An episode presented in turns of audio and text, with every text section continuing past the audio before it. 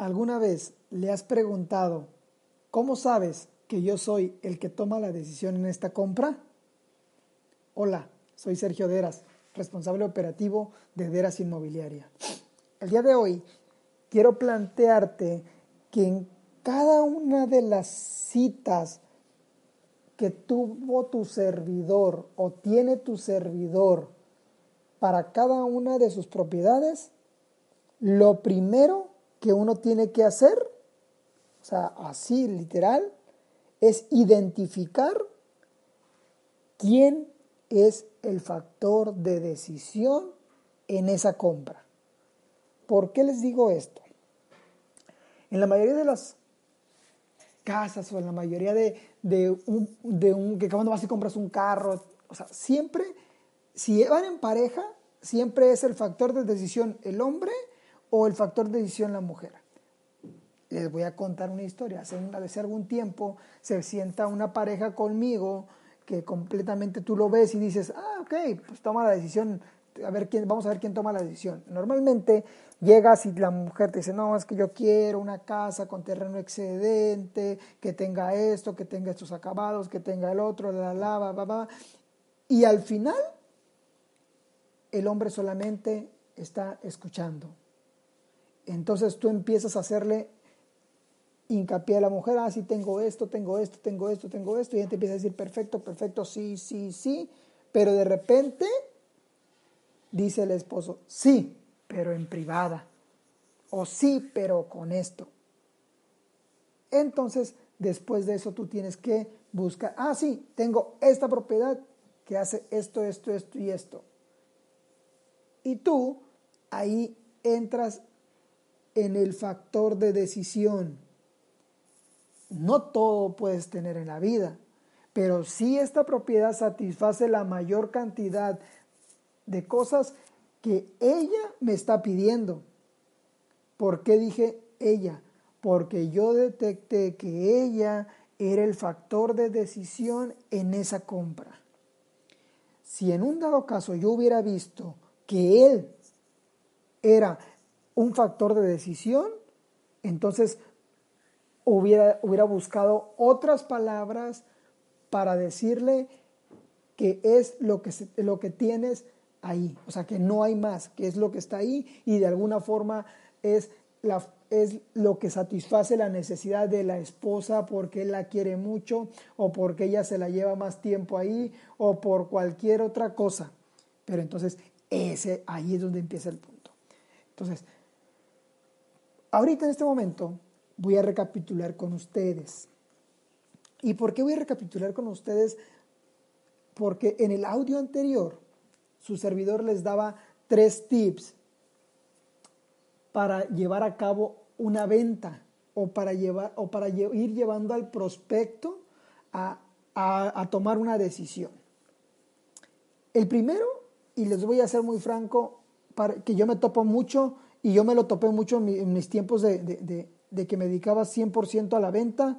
¿Por qué? Porque en el fraccionamiento que yo trabajaba había muchísimo tráfico. O sea, todo era girado al tráfico. Para cualquier cosa era el tráfico. Ah, es que hay mucho tráfico. Ah, es que me han dicho que hay mucho tráfico. Entonces, les voy a contar una historia. Y digo les voy a contar una historia porque porque va girada al tema del tráfico. Llega una pareja, llegan y me quieren comprar una casa. Yo les digo que sí, todo. Cuando en eso me dicen, oye, es que me han dicho que aquí hay mucho tráfico. Entonces mi respuesta fue, sí, sí, sí hay mucho tráfico. Normalmente la gente cuando tú no le dices que no, porque no estás defendiendo tu producto, sino le estás diciendo sí, se asombran y quedan completamente abiertos a que tú le digas por qué si hay tráfico. En, eso, en ese momento le digo, sí, si hay tráfico, nada más que cuáles son tus horarios en los que tú sales a trabajar. No, pues es que mira, yo salgo a las 8 de la mañana. Ah, ok, no, no, no, 8 de la mañana ya no hay tráfico. O sea, pero en eso me dice, ah, pero ella sale seis y media de la mañana. Ah, ok, muy sencillo. ¿Tú quieres salir, no quieres tomar tráfico? Sal 6.15 de la mañana y no vas a tener absolutamente nada de problema en el tráfico. Fíjense, en ningún momento yo le dije o traté de defender mi producto. ¿Por qué no? Yo le di opciones reales que los llevaban a un factor de decisión porque la propiedad les gustó, pero por algo que ellos creían que sabían, no querían tomar la decisión. Entonces, sencillo, yo no debato ninguna de las objeciones que un cliente me hace, sino le digo, sí, tienes razón, sí, sí lo es. Pero acuérdense, también les dije que había cinco cosas que yo, para las que yo ya tenía respuesta en cada una de las propiedades o en cada una de las, de las cosas que yo he vendido. Entonces, ahí va una de las objeciones. Inseguridad. Imagínense.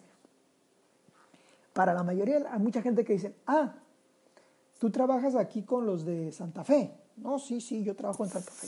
Oye, pero dicen que en Santa Fe hay mucha inseguridad, que hay mucho vago, que hay mucho malandro, que porque no sé qué, que cualquier cosa. ¿Por qué? Porque se creen de lo que escuchan en el Facebook, se creen que de lo que escuchan en todas partes. Entonces yo le digo, lo que pasa que en Tijuana es exactamente igual por todas partes. Con la diferencia que aquí tienes acceso controlado, con la diferencia que aquí tu privada tiene portón, con la diferencia que aquí son casas más grandes, con la diferencia que aquí te quedas cerca del trabajo, con la necesidad, o ¿qué es lo que estoy haciendo con eso? Yo no les vuelvo, o sea, yo no vuelvo a debatir la inseguridad. No, yo estoy buscando cómo sí puedo ayudarle a la persona a tomar una mejor decisión basada en las necesidades del que él tiene como cliente. ¿Por qué yo sé las necesidades que tiene el cliente? Porque casualmente siempre le pregunto qué andas buscando. ¿Qué andas buscando?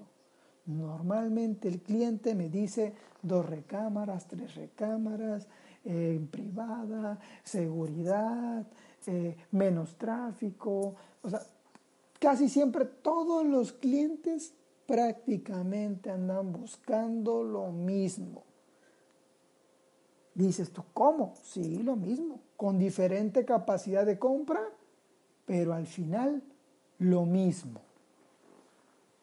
¿Por qué te, por qué te digo esto que lo mismo? Porque todos andan buscando una casa en diferentes dimensiones, unas más chicas, unas más grandes, pero al final una casa. Que tú tienes la responsabilidad de satisfacer la necesidad del cliente? Sí. ¿Por qué digo que tú tienes la responsabilidad? Porque tú eres el que va a buscar la casa que cumpla la mayor cantidad de necesidades del cliente para que se la muestres. Si tú, si tú en verdad quieres ser efectivo en tus citas, no dudes en preguntarle al cliente cuál es su necesidad, cuál es su capacidad de compra, por qué quisiera comprar la propiedad. Eso es súper importante. Y te voy a contar otra historia. Tu servidor, después de 10 años de experiencia en esto de los bienes raíces, este, que prácticamente trabajó eh, del ramo de interés social, donde había casas de la más cara costaba 300 mil pesos y de repente este, no me gusta, me empiezo como que, a quejar, porque hasta eso, hasta eso tengo, cuando ya no me gusta un trabajo, me empezaba a quejar. Y me salgo de ahí, me invitan a trabajar en la misma empresa, pero a otro fraccionamiento, me voy, en el fraccionamiento ahí decían que era vivienda media residencial. ¿Por qué? Porque el factor de venta era de 400 mil pesos a un millón, un millón cien. Eso era vivienda media residencial. Entonces, me enfoco en ese, en ese ramo de, venta y pues al final ya traía la experiencia de, de, lo de atrás, ¿no? Entonces era más sencillo para buscar un cliente. Y les voy a hacer una reflexión. Al día de hoy, su servidor también se dedica al tema del residencial. ¿Qué es, qué es residencial?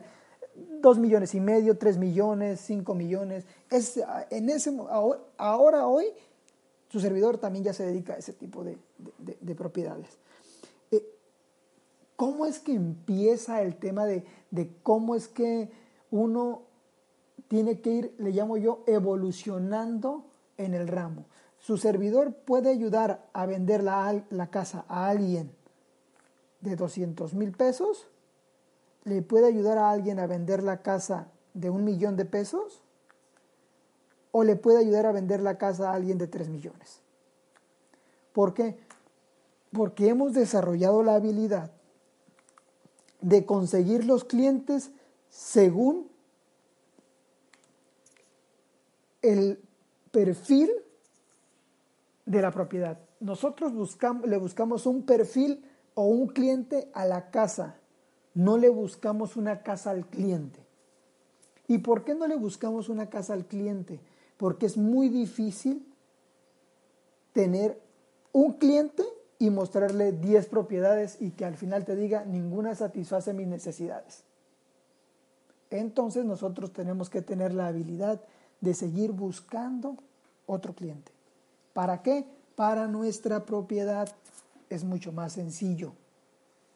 Así que, amigos, después de esta charla, que prácticamente fue una, dos historias, el audio anterior fue muy, muy explícito solamente en lo que eran las objeciones. Quise recapitular y ponerlo un poquito más en contexto. Eh, ¿qué, ¿Qué podrías hacer o qué palabras podría poner en tu boca para que tú puedas desarrollarte como un vendedor excelente? Este, en algún otro de mis audios también te comenté de alguno del que tenías que buscar un mentor. Sí, si no lo tienes, búscalo. Y digo un mentor es para que te ayude con el tema de cierre de ventas, te capacita en el tema o te recomienda algunos libros o, alguna forma en la que tú te puedas seguir desarrollando como vendedor. Amigo, tú tienes la oportunidad, como cualquier otra persona, en dedicarte al ramo inmobiliario, aunque estés trabajando, aunque estés desempleado o hagas lo que hagas. Desarrollate como un vendedor y sobrará quien te quiera contratar. Los vendedores nunca sobran en ninguna empresa.